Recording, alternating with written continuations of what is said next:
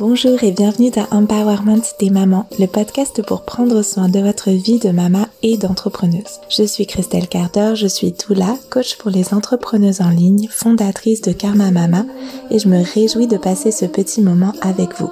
Tout d'abord, merci pour votre présence ici. Si ce podcast vous plaît, sachez que vous pouvez le soutenir en vous y abonnant, en lui mettant 5 étoiles sur votre plateforme d'écoute et surtout en le partageant à vos amis et sur vos réseaux. Ça soutient énormément mon travail et puis ça fait toujours plaisir. Cette semaine, on se parle d'un sujet qui peut nous apporter beaucoup de défis en tant que parents, quand les enfants se mettent à réclamer trop de choses matérielles.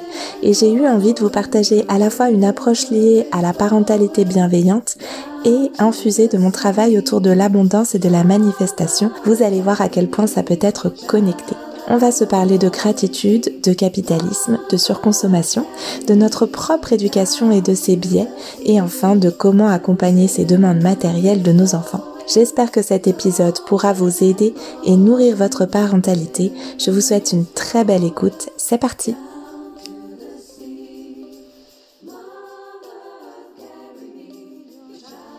Hello, on se retrouve pour un nouvel épisode. Je me réjouis fort fort fort de ce dont je vais vous parler aujourd'hui, qui est un sujet que je trouve euh, hyper passionnant, qui nous amène du côté de la maternité, qui nous amène du côté de la manifestation, qui nous amène du côté de notre rapport à l'argent, euh, surtout en tant que maman, pas forcément en tant qu'entrepreneuse. Euh, je pense que c'est un épisode qui peut vraiment s'adresser à toutes les personnes. On a toute une vie financière, euh, qu'on soit salarié, qu'on soit au RSA, qu'on soit chef d'entreprise, qu'on soit rentière. On a toute une vie financière, une vie avec l'abondance, le matériel qui, euh, quelle que soit nos situations, ben, et, euh, et peut être challengeante, peut être confortable, peut évoluer, etc. Et aujourd'hui, j'avais envie d'aborder avec vous un aspect, enfin à travers ce, cet épisode, un aspect de notre rapport à l'argent et aux choses matérielles qui est à travers nos enfants. En ce moment, je vis une situation avec euh, Saul, mon aîné, qui a 7 ans. Une situation qui est assez nouvelle pour euh, pour moi, pour nous dans notre famille, au sens où je vais vous, on va plonger tout de suite dans le vif du sujet comme ça, pas de pas de préambule. En ce moment, Saul réclame beaucoup de choses matérielles, ce qui est très nouveau dans notre famille parce que jusqu'à présent, c'était pas du tout un enfant à, à manifester, en tout cas à exprimer qu'il avait des envies, des besoins matériels particuliers, à être, euh, il a jamais fait de crise, ni euh, d'ailleurs notre plus jeune n'ont jamais fait de, de crise euh, à vouloir un jouet absolument en se roulant dans le magasin ou à réclamer des bonbons ou je ne sais quoi. C'était vraiment euh, des enfants qui ne qui ne réclamaient pas en fin de compte. Euh. alors bien sûr, ils pouvaient exprimer à certains moments spécifiques qu'ils aimeraient bien avoir tel Lego ou que tel Lego était super chouette ou tel Playmobil. Mais là, ça s'est comme vraiment expansé. Et euh, je peux pas m'empêcher de remarquer que cette euh, que cette envie qui est nouvellement exprimée, bah en fait était peut-être déjà là, d'une certaine manière, mais sans qu'il s'autorise à l'exprimer. Parce que tout simplement, en ce moment, on a un peu plus d'abondance dans notre famille, on a, on a plus d'abondance que d'habitude dans notre famille, et on s'autorise nous-mêmes plus d'achats, plus de choses un peu plus spontanées et moins réfléchies et moins, euh, et moins, euh, comment dire, euh, euh, décalées dans le temps, etc. Et je ne peux pas m'empêcher de, de penser et de ressentir dans mon cœur de maman que c'est euh, notre propre euh, expansion d'abondance qui fait que notre enfant s'autorise soudainement à vouloir plus de choses et à exprimer qu'il aimerait plus de choses. Et c'est super intéressant parce que du coup, ça nous montre à quel point, en tout cas moi, je, le vis comme ça, ça me montre à quel point, euh, encore une fois, si c'est, si j'en avais besoin, si j'avais besoin d'une preuve, encore une fois, la voilà, que notre euh, chaque famille fonctionne comme un petit euh, écosystème et que tout ce qui nous touche, tout ce qui nous impacte en tant que parents ou ce qui impacte notre enfant, bah, vient impacter le reste de la famille et qu'on fonctionne avec un, un, comme un écosystème et avec un, un système nerveux euh, un peu collectif et un, une façon de d'appréhender la vie, les événements, nos journées, euh, l'abondance, les peurs, euh, tout en fait de manière collective finalement, individuelle et collective. Et je trouvais ça déjà rien que cette observation hyper intéressante de se questionner nos enfants du coup réclament beaucoup de choses, est-ce que nous-mêmes on est dans l'envie de beaucoup de choses dans cette période de notre vie? Est-ce que nous-mêmes on s'offre plus de choses dans cette période de notre vie et que du coup ça ça, ça ouvre en fait la porte à ça pour notre enfant. Ou est-ce que euh, est-ce que au contraire il peut y avoir eu des choses refoulées qui là se libéreraient d'un coup etc donc ça c'est déjà une première observation que je trouve hyper intéressante. Et puis en observant ça et en voyant comment euh, comment euh, Saul du coup avait cette a cette capacité en ce moment à me demander des choses et à être comme dans un vous savez quand nos enfants ils sont comme dans ils réclament quelque chose qui est euh, ça pourrait être euh, je donnais l'exemple du paquet de bonbons ça pourrait être un paquet de bonbons ou un nouveau vélo. Pour eux ils le demandent avec la même euh, avec la même envie sur le moment. C'est pas hiérarchisé, ils n'ont pas conscience que un nouveau vélo coûte bien plus cher que un paquet de bonbons ou que euh, déménager dans une nouvelle maison ça coûte bien plus cher que euh, le petit Playmobil qui leur fait envie quand ils passent devant au magasin. Ils le, ils le projettent et ils le demandent et ils en parlent et ils l'envisagent avec la même énergie et avec la même facilité de réalisation. C'est comme j'en ai l'envie, je le demande et ça va, ça va arriver. Les parents vont faire en sorte que ça arrive de manière boum. c'est comme ils ont comme cette euh, cette capacité à manifester hyper hyper rapidement et c'est ce qu'on voit dans leur jeu en fait. Euh, j'en discutais avec euh, au sein de la masterclass entrepreneuriat sacré parce que j'ai eu envie de leur, euh, de leur parler de cette expérience que je vis en ce moment en famille. Et on a exploré un petit peu ça euh, ensemble, les unes avec les autres au sein de, de ce programme de coaching. Et c'était euh, l'exemple que je leur donnais, c'est comme dans leur jeu, les enfants, ils ont envie d'être un aigle, ils veulent être un aigle, bah hop, ils déploient leurs bras qui sont devenus des ailes, ils ouvrent leur bouche qui est devenue un bec, ils se mettent à pousser un cri d'enfant qui devient un cri d'aigle et, et boum, ils sont un aigle en fait. Ils ont pas besoin de, ils ont même pas besoin d'aller se fabriquer des ailes avec euh, des fausses plumes, des, plumes ramassées dans la nature ou des fausses plumes. Non, ils ont juste à le projeter dans leur tête et ils le vivent à l'intérieur d'eux qu'ils sont un aigle.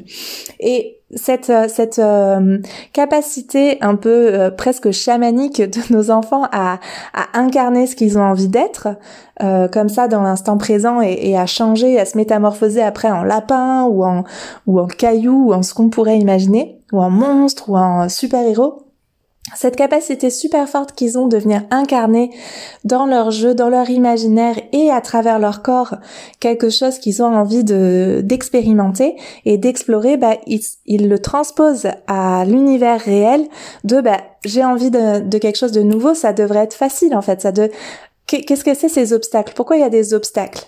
Et c'est intéressant de voir à quel point en tant qu'adulte, ça vient nous confronter en fait. Nous qui avons perdu cette euh, cette capacité et cette euh, et cette facilité pour beaucoup d'entre nous à, à, manifester justement et à et à déplacer notre euh, à faire bouger notre envie vers très rapidement vers vers la concrétisation de ce qu'on a envie d'explorer de vivre ben comment on le comment ça nous confronte en fait?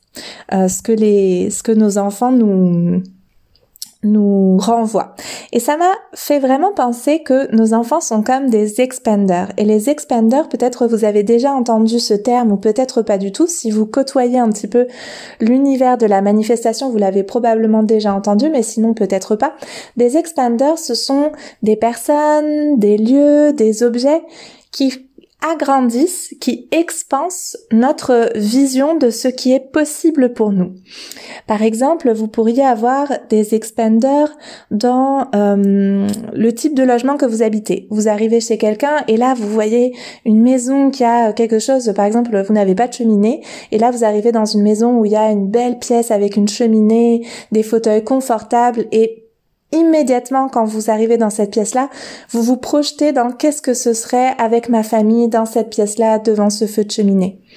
Euh, vous pouvez avoir des expanders sur, euh, par exemple, euh, la capacité à être zéro déchet. D'un coup, vous arrivez, vous, avez une discussion avec quelqu'un que que vous venez de rencontrer qui vous explique parce que je sais pas c'est un atelier ou bon peu importe. Je sais pas pourquoi cet exemple me vient en tête mais ça pourrait être ah d'un coup vous voyez qu'il y a des familles qui arrivent à vraiment euh, produire vraiment très très peu de déchets par rapport à, à, là où vous vous en êtes sur votre cheminement.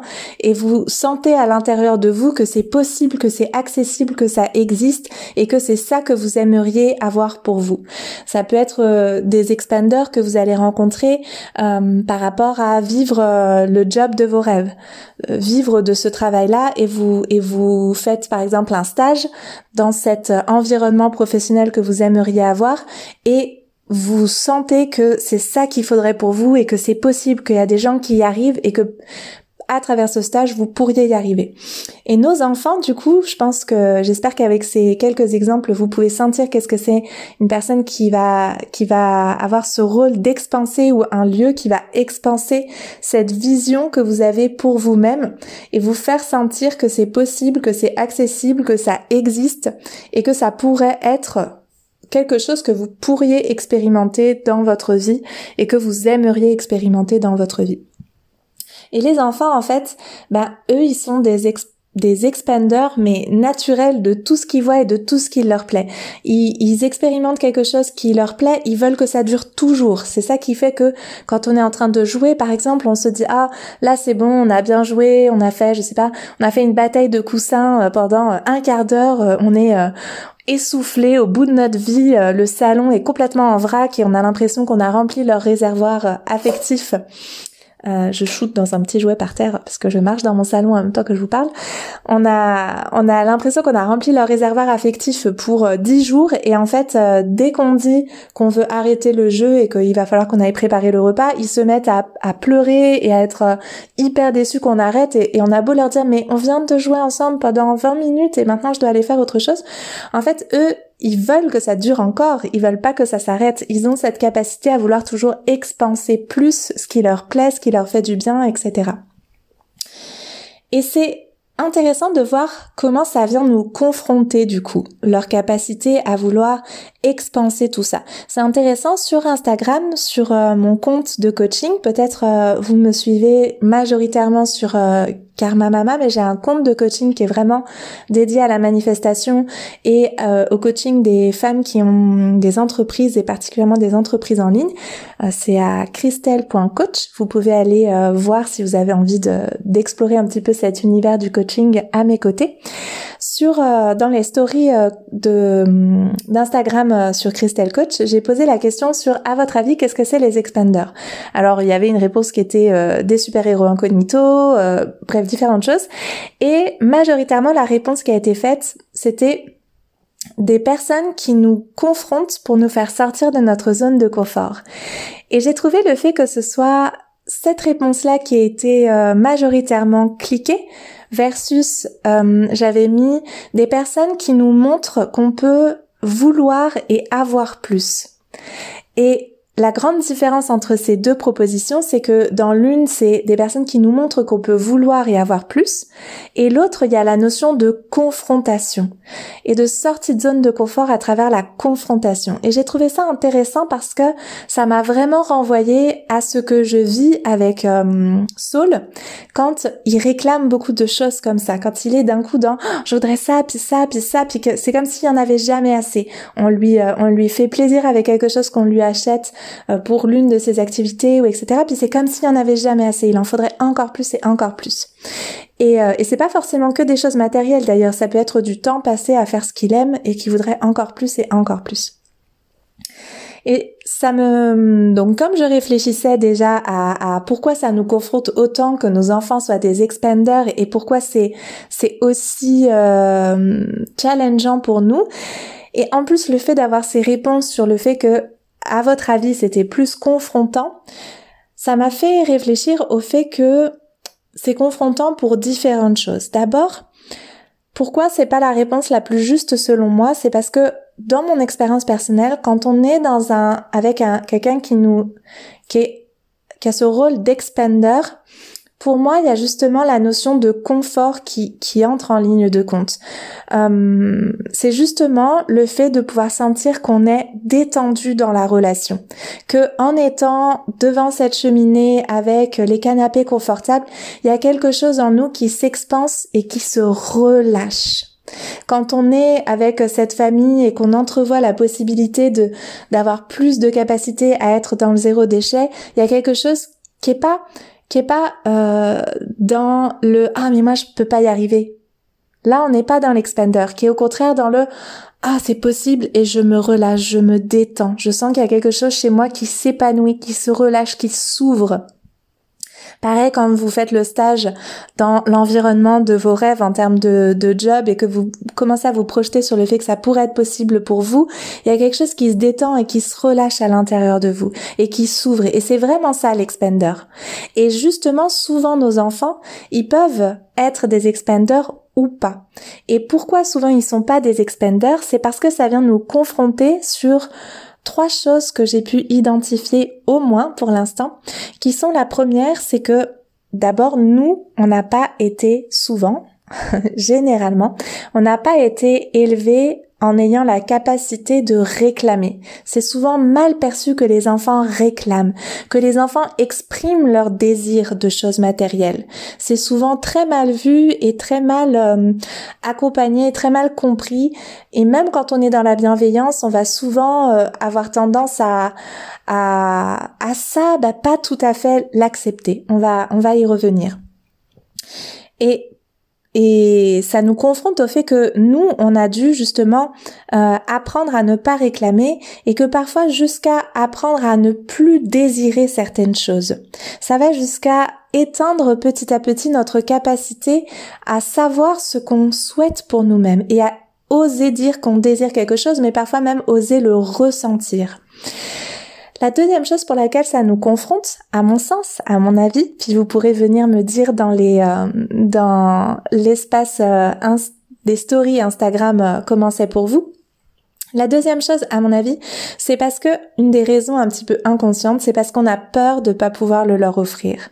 On a peur que que ben en fait ça, s'arrête jamais, puis que du coup euh, il y a bien un moment où matériellement il y a quand même une limite en fait, une limite matérielle de un moment l'argent sur le compte en banque il y est plus pour toutes ces choses là, il y est plus pour un nouveau vélo, pour euh, une sortie au trampoline, pour euh, acheter tel instrument de musique et puis pour acheter toute la gamme des Lego et puis la la la la la il les enfants sont dans cette expansion sans fin, alors que nous, on sait qu'il y a une forme de limite à notre budget et inconsciemment, il y a ce truc de devoir leur dire je ne peux pas te l'offrir. Et ça, c'est challengeant pour nous. Quelque part, il y a comme ça allume à mon sens, j'en parle souvent dans les épisodes euh, qui concernent plus la dimension coaching de mon travail et c'est quelque chose qu'on travaille beaucoup en coaching. Ça vient nous allumer le voyant rouge du, du manque de ah ça je pourrais peut-être pas lui offrir. Et même de manière inconsciente, si c'est quelque chose qu'on peut offrir, il y a quand même ce truc de faudrait pas qu'il demande trop parce que ça peut finir par allumer le voyant de la survie. Et à mon avis, c'est très présent euh, quand nos enfants euh, réclament des choses. Et puis, troisième et, dernière chose qu'on va aborder dans ce, cet épisode, et puis peut-être il y a d'autres raisons, vous me, pourrez me dire euh, également, c'est que à mon sens, et puis ça c'est pas, euh, je pense pas, euh, je pense que vous serez toutes d'accord avec ça et tous d'accord avec ça. On veut pas enseigner à nos enfants à être dans une consommation à outrance. On veut leur enseigner des belles valeurs. Et pour nous, souvent, ça va venir se, se contredire avec le fait d'avoir des envies matérielles puissantes, d'avoir beaucoup de désir pour les choses matérielles, beaucoup de désir pour euh, parce que ça ça veut dire avoir beaucoup d'argent et être dans une forme de surconsommation. Et c'est pas quelque chose qui nous fait envie en tant que parents que nos enfants et cette envie-là en fait, soit dans ce, dans cette euh, dans cette dynamique-là dans leur vie. On veut leur enseigner la gratitude, à profiter de ce qu'ils ont déjà, à partager les biens matériels, à partager l'abondance et pas à vouloir toujours plus et plus et plus pour eux. Et du coup, quand nos enfants réclament toujours plus, en ayant l'air de passer euh, dès qu'ils ont reçu quelque chose qui, qui, était censé leur faire super plaisir, en ayant euh, vite un merci rapide et puis en, étant tout de suite dans je désire à nouveau quelque chose d'autre. Pour nous, c'est challengeant. En tout cas, pour moi, ça l'est. Parce que ça m'allume le ce petit truc de me dire mais euh, il a pas de gratitude, il profite pas, pas de gratitude envers moi, euh, même si des fois ça peut être ça quand je suis euh, mal lunée ou que je suis euh, agacée par d'autres choses, mais de gratitude envers la vie en fait, de se rendre compte qu'il a déjà tellement d'abondance et tellement de chance et que je voudrais qu'il puisse ressentir et embrasser le fait qu'il a la chance d'avoir ne serait-ce que l'eau potable en fait. Alors euh, un nouveau vélo, c'est comme euh, waouh, est-ce que tu te rends compte euh, à quel point c'est c'est c'est précieux en fait ce que tu as. Et évidemment que dans nos valeurs éducatives, la gratitude et le fait de savoir se être heureux avec ce qu'on a, ben c'est souvent une valeur haute qu'on a envie d'enseigner à nos enfants et qu'on a peur du coup quand ils quand ils nous parlent de leurs désirs matériels, on a peur de les encourager. En fait, on ne veut pas les encourager là-dedans souvent. Et ça, c'est très intéressant parce que du coup, comme nous, on n'a pas bien été accompagnés dans l'expression de notre désir, de nos désirs matériels. Comme ça allume quelque chose dans les, la survie et dans notre système nerveux. Et comme on a envie de les accompagner avec bienveillance sur des valeurs qui nous paraissent plus hautes, ben tout ça confronté, on a peur du coup d'être un mauvais parent si on les laisse euh, si on les laisse aller dans sur cette pente dangereuse du désir matériel. Tout ce, ce petit cocktail de ces trois éléments là vient faire que souvent, ben à notre tour, on va pas les accompagner de la manière la plus optimale possible et qu'on va risquer de en fait faire exactement peut-être pour des raisons différentes mais peut-être euh, aussi bah, pour finalement les mêmes raisons que nos parents l'ont fait avec nous on va risquer de leur demander de finalement ne plus exprimer leurs désirs en le en le mettant de côté, en le zappant, en disant on verra plus tard, en disant euh, on peut pas tout avoir, en disant euh, t'as déjà eu ça la dernière fois. Voilà, tout ça c'est des façons de, de, de nier leur désir, de le mettre de côté sous avec avec euh, la bonne raison, avec euh, la comment dire la bonne intention de ne pas les laisser euh, glisser sur la pente de la surconsommation, du consumérisme et de et de l'envie d'en avoir toujours plus. Mais finalement, en faisant ça, on vient à notre tour éteindre l'expression du désir de nos enfants et on vient éteindre une une partie de de de leur désir même en fait. Et on risque de les de les de ne plus leur permettre de savoir ce qu'ils désirent véritablement. Et ça, c'est vraiment intéressant et important selon moi parce qu'on est dans une société de consommation, on est dans une société capitaliste qui nous crée sans arrêt de nouveaux désirs. Et à mon sens, l'une des raisons pour lesquelles c'est si facile de créer du désir chez tant de gens, c'est parce que justement nous n'avons pas appris à écouter nos vrais désirs nos vrais désirs qui passent parfois par des choses matérielles. Alors comment selon moi on peut renverser la vapeur et comment on peut mieux accompagner nos enfants et mieux s'accompagner dans ce moment particulier et transformer le désir de nos enfants en quelque chose qui devient vraiment expander pour nous et dans lequel on va pouvoir se relaxer, se détendre pour nous-mêmes manifester les choses qu'on veut dans notre vie et les choses qu'on veut manifester avec nos enfants finalement et pour eux du coup et à la fois les accompagner bah, sur euh, l'expression de leurs désirs justement. Donc la première chose qui, à mon avis, euh, dans la parentalité, ça passe toujours d'abord par soi, c'est de venir nourrir et répondre avec nos propres désirs finalement. C'est-à-dire nous-mêmes montrer qu'on a aussi des désirs et, ça veut dire se reconnecter nous-mêmes à nos propres désirs. Et ça, ça peut se faire de manière euh, très euh, très spontanée et très euh, et très légère et en faire presque un jeu. Par exemple, avec mes enfants, quand ils viennent me dire qu'ils ont envie de quelque chose euh, et, et que que ce soit d'ailleurs quelque chose de matériel ou que ce soit quelque chose de d'immatériel, je vais me mettre parfois moi aussi à dire de quoi j'ai envie. Par exemple, si mes enfants me disent euh, "Ah maman, aujourd'hui, j'ai pas envie d'aller à l'école, j'ai envie de rester avec toi, euh, je me sens pas très bien" euh, et que je vois que c'est un petit peu euh, je vous parlais la semaine dernière du fait que mes enfants feraient très volontiers l'instruction en famille, mais il y a des voilà, il y a, y a le fait qu'ils sont inscrits à une école et que c'est comme ça qu'on est organisé,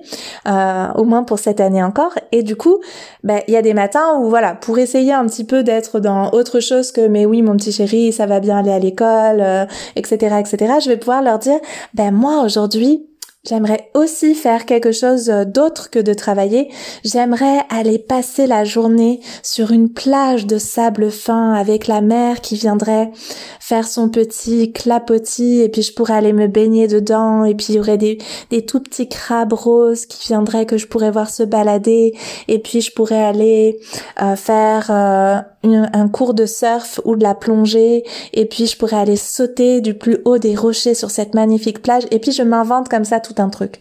S'il me parle d'un désir matériel, par exemple, Saul, il veut absolument un nouveau vélo euh, type BMX parce que c'est sa grande passion. Ben, je peux lui dire, ben moi, J'aimerais bien quand ça fait genre la 150e fois qu'il m'en parle dans la journée, je lui dis ben moi tu sais ce que je voudrais vraiment très fort, ce serait d'avoir une super piscine naturelle, écolo, tout en, en sable fin avec des roseaux, puis que ce soit dans notre jardin, puis qu'on puisse avoir des canards, et puis j'aimerais tellement bien avoir euh, euh, un jardin avec euh, plein plein de fleurs, encore plus de fleurs que ce qu'on a ensemble en ce moment. Et puis voilà, je vais aller, je vais laisser aller mon désir, je vais exprimer moi-même mon désir. Et c'est précieux pour nos enfants d'entendre que nous aussi on a des désirs et de voir comment on gère ben, la frustration temporaire temporaire, euh, on l'espère, entre le moment où on désire quelque chose et le moment où ça se réalise en fait et que parfois bah, certains désirs vont pas se réaliser puis c'est pas grave, c'est pas si grave. Aujourd'hui, ça va pas être possible de rester avec maman et aujourd'hui pour maman, ça va pas être possible d'être sur une plage avec des cocotiers et des crabes roses qui se baladent. Mais voilà, on a des désirs et c'est OK qu'ils se réalisent pas tous et c'est OK qu'ils se réalisent pas tous au moment où on les désire on commence à leur apprendre la temporalité et vous remarquez ici qu'en plus on entre en connexion avec notre enfant. Je vois que tu désires quelque chose et moi aussi je désire des choses.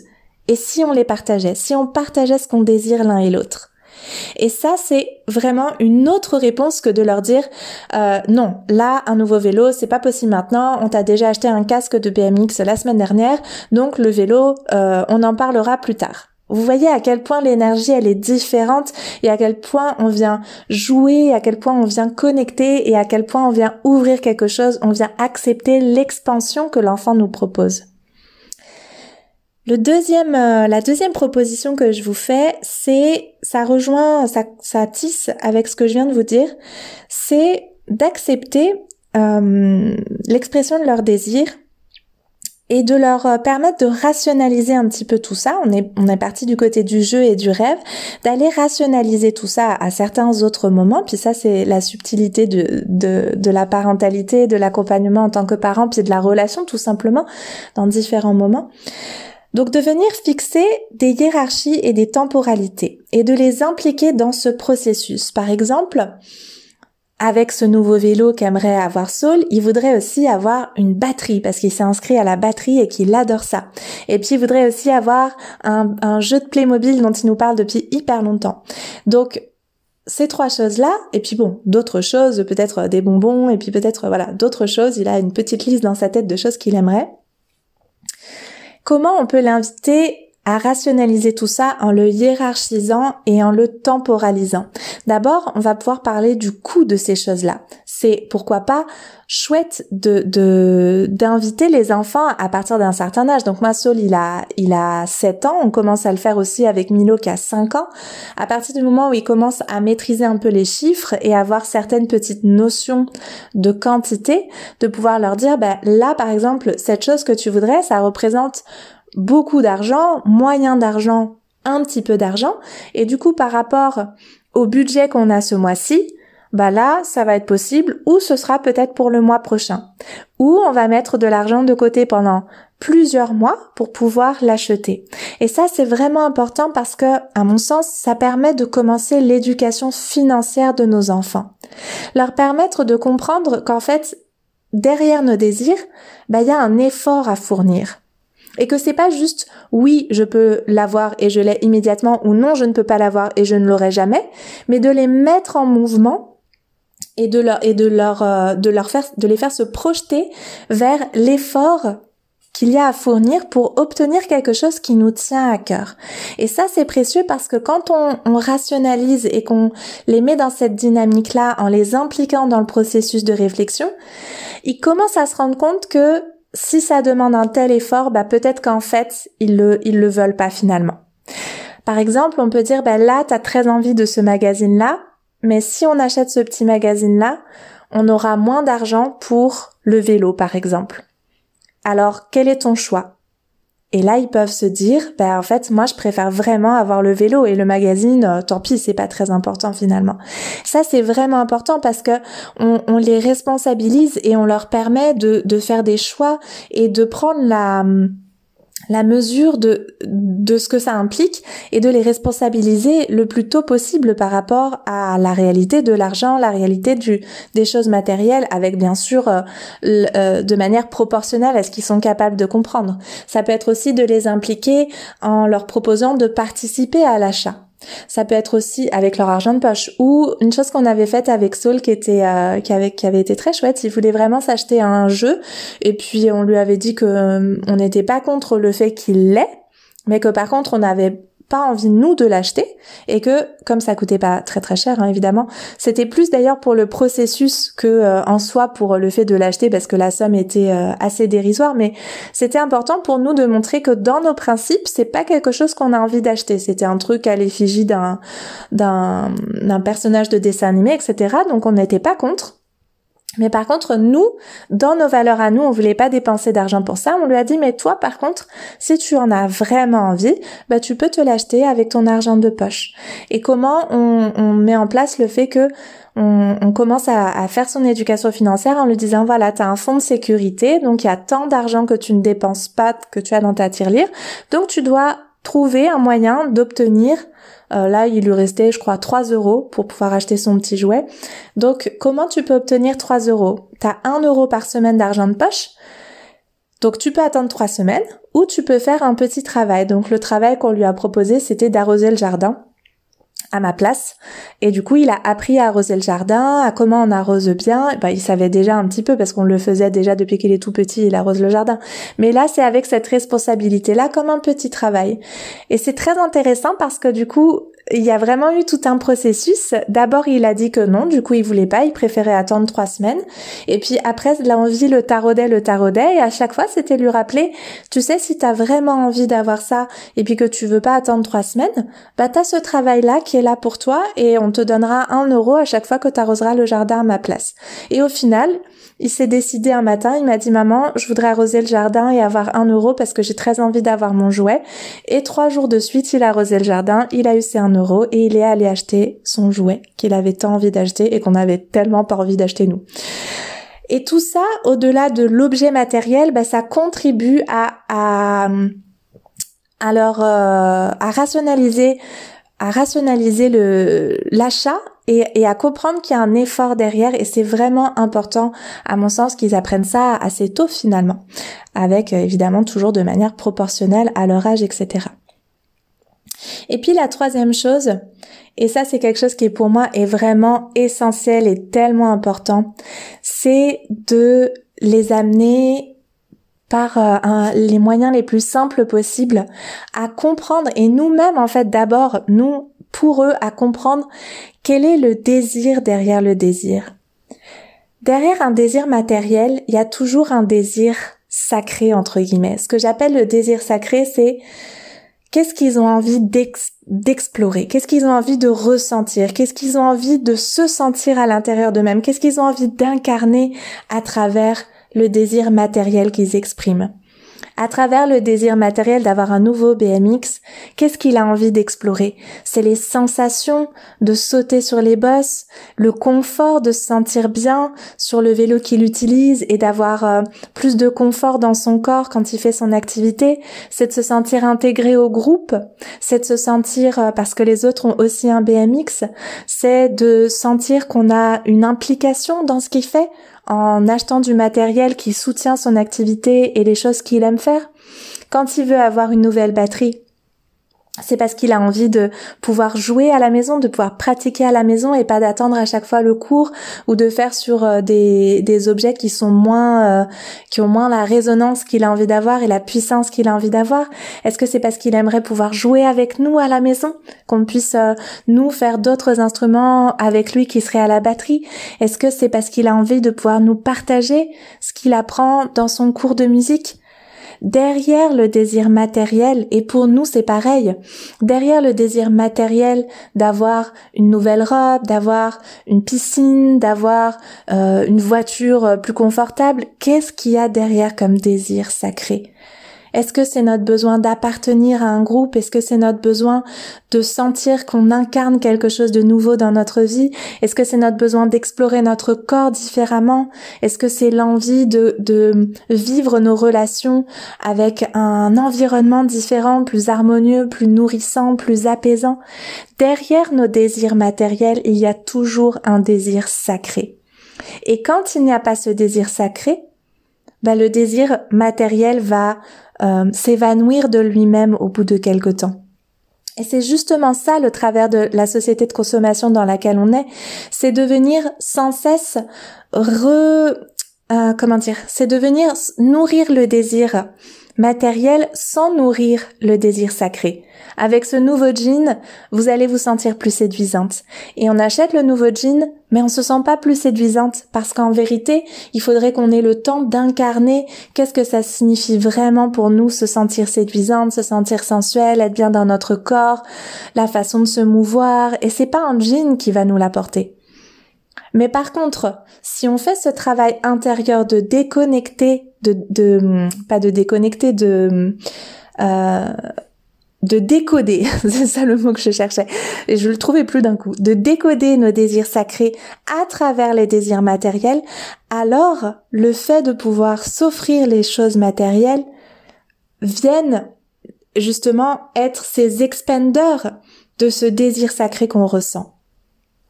Et du coup, dans l'accompagnement de nos enfants, quand on voit qu'il y a un désir fort pour un objet matériel, on peut les amener à réfléchir à pourquoi ils veulent ça. Ah, t'as envie d'un nouveau vélo parce que les sensations sur les bosses sont pas les mêmes avec ton VTT actuel? Ou ah, t'as envie d'un nouveau vélo parce que tu as vu que les petits camarades euh, du club, ils ont un vélo différent? Pourquoi t'as tant envie de ce nouveau vélo? Et c'est important pour les ramener justement à la gratitude une fois qu'ils vont l'avoir. Une fois qu'ils vont avoir, qu'ils vont avoir fait le travail, l'effort qui va être nécessaire, soit de patience, soit de petit travail, soit de réflexion sur comment pouvoir avoir cet objet-là.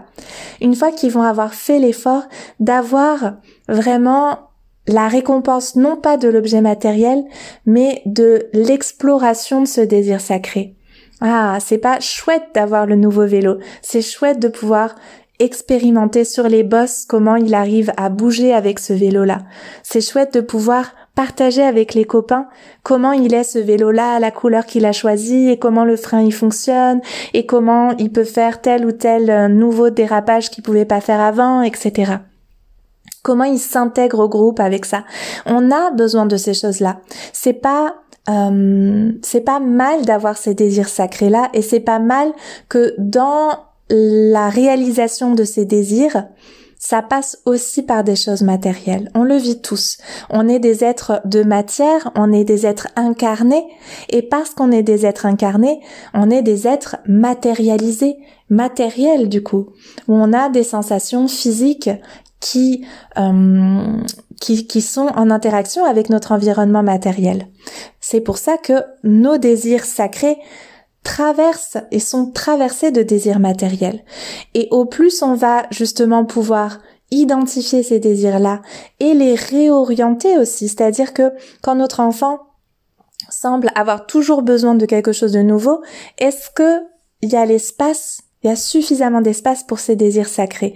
Est-ce qu'on arrive à suffisamment les identifier et lui permettre de les explorer véritablement? Ou est-ce que justement on est dans ce travers de la société de consommation de répondre rapidement oui, tiens bah hop on achète ça, hop on achète le petit magazine que tu veux absolument avoir, alors qu'en fait il a pas forcément vraiment envie de ça, c'était juste une envie passagère. Hop on achète le paquet de bonbons qui te fait envie parce que en fait nous-mêmes on est déconnectés de ce que de ce qui est en train de se jouer en fait. Et du coup, on, on est dans ce dans ce mécanisme que nous propose la société de consommation de répondre à des envies immédiates et de pas exprimer et explorer nos désirs sacrés. Donc, vous voyez qu'à travers ces trois propositions de partager nos propres désirs, leur laisser l'expression euh, libre, à nos propres désirs et à ceux de nos enfants. Le fait de hiérarchiser, temporaliser et impliquer dans le processus de manifestation et de rendre concret ces désirs et de réfléchir au désir derrière l'objet, au désir sacré derrière l'objet. Dans ces trois propositions-là, on ne nie jamais l'envie qu'a notre enfant. On lui permet simplement soit de l'exprimer par le jeu, par le rêve, par euh, la connexion à, nous, nos désirs à nous, soit de rationaliser, temporaliser, explorer comment on pourrait, avec notre mental, euh, rendre la chose réelle, soit penser à qu'est-ce qu'il y a derrière en fait et explorer qu'est-ce qu'il y a derrière. Et avec ces trois pistes-là, vous avez trois possibilités et des milliers de déclinaisons possibles en fonction de votre euh, intuition parentale pour répondre aux, nouveaux désirs euh, réguliers, récurrents et peut-être euh, et peut-être euh, confrontants de vos enfants. Et, euh, et tout ça dans la connexion et tout ça dans la reconnexion à vous-même également et au petit enfant que vous avez été et qui peut-être euh, a dû en fait euh, ne plus exprimer ses désirs et ses envies et peut-être aujourd'hui ne sait plus vraiment quels sont ses désirs et ses envies et ne s'autorise pas à les exprimer, à les ressentir ou est au contraire dans une quête permanente de euh, je veux toujours plus moi aussi parce que mes désirs sacrés ne sont pas euh, assouvis, ne sont pas honorés. Et c'est une invitation tellement belle que nous font nos enfants en nous communiquant leur enthousiasme pour le monde qui les entoure, leur enthousiasme pour pour les objets qui les entourent, pour le fait de les de les explorer, de les de les posséder, mais pas dans le sens c'est à moi, je le veux absolument, mais dans le sens de qu'est-ce que ça ouvre comme porte d'avoir cet objet-là. J'espère que cet épisode qui va se terminer ici vous aura été utile, vous aura apporté des pistes, une réflexion, une vision différente. C'est vraiment euh, quelque chose qui est tellement précieux pour moi de pouvoir euh, sentir à quel point quand nos enfants nous amènent quelque chose de nouveau, nous amènent quelque chose de confrontant, ça dit d'abord quelque chose sur nous, sur notre éducation, et comment tout ce qui touche au matériel, à l'argent et à l'abondance nous dit toujours plus que euh, ce qu'il y a sur la surface. Et euh, je vous souhaite de tout mon cœur que les désirs de vos enfants trouvent leurs moyens d'expression et qu'on puisse les honorer et y répondre avec euh, douceur, bienveillance, légèreté, réflexion, les accueillir tels qu'ils sont et pas juste mettre un couvercle dessus en disant, même si ça nous arrive à tous, hein, même avec euh, ces outils-là, euh, je suis convaincue que ça arrive à tous et puis il s'agit pas de culpabiliser, mais d'essayer de faire les choses un petit peu différemment et de voir ce que ça donne à la fois pour nous et à la fois pour eux et de sentir à quel point quand nos enfants désirent quelque chose, c'est pas quelque, c'est pas confrontant pour nous. C'est chouette. C'est une opportunité de connecter avec eux. C'est une opportunité de mieux les connaître. C'est une opportunité d'expanser notre vie de famille. C'est une opportunité d'expanser nos relations avec eux, d'expanser euh, la manifestation de, de la vie qu'on rêve ensemble en fait. Rêvons la vie avec nos enfants, désirons, désirons plus avec nos enfants nous aussi. Je vous embrasse et je vous dis à la semaine prochaine.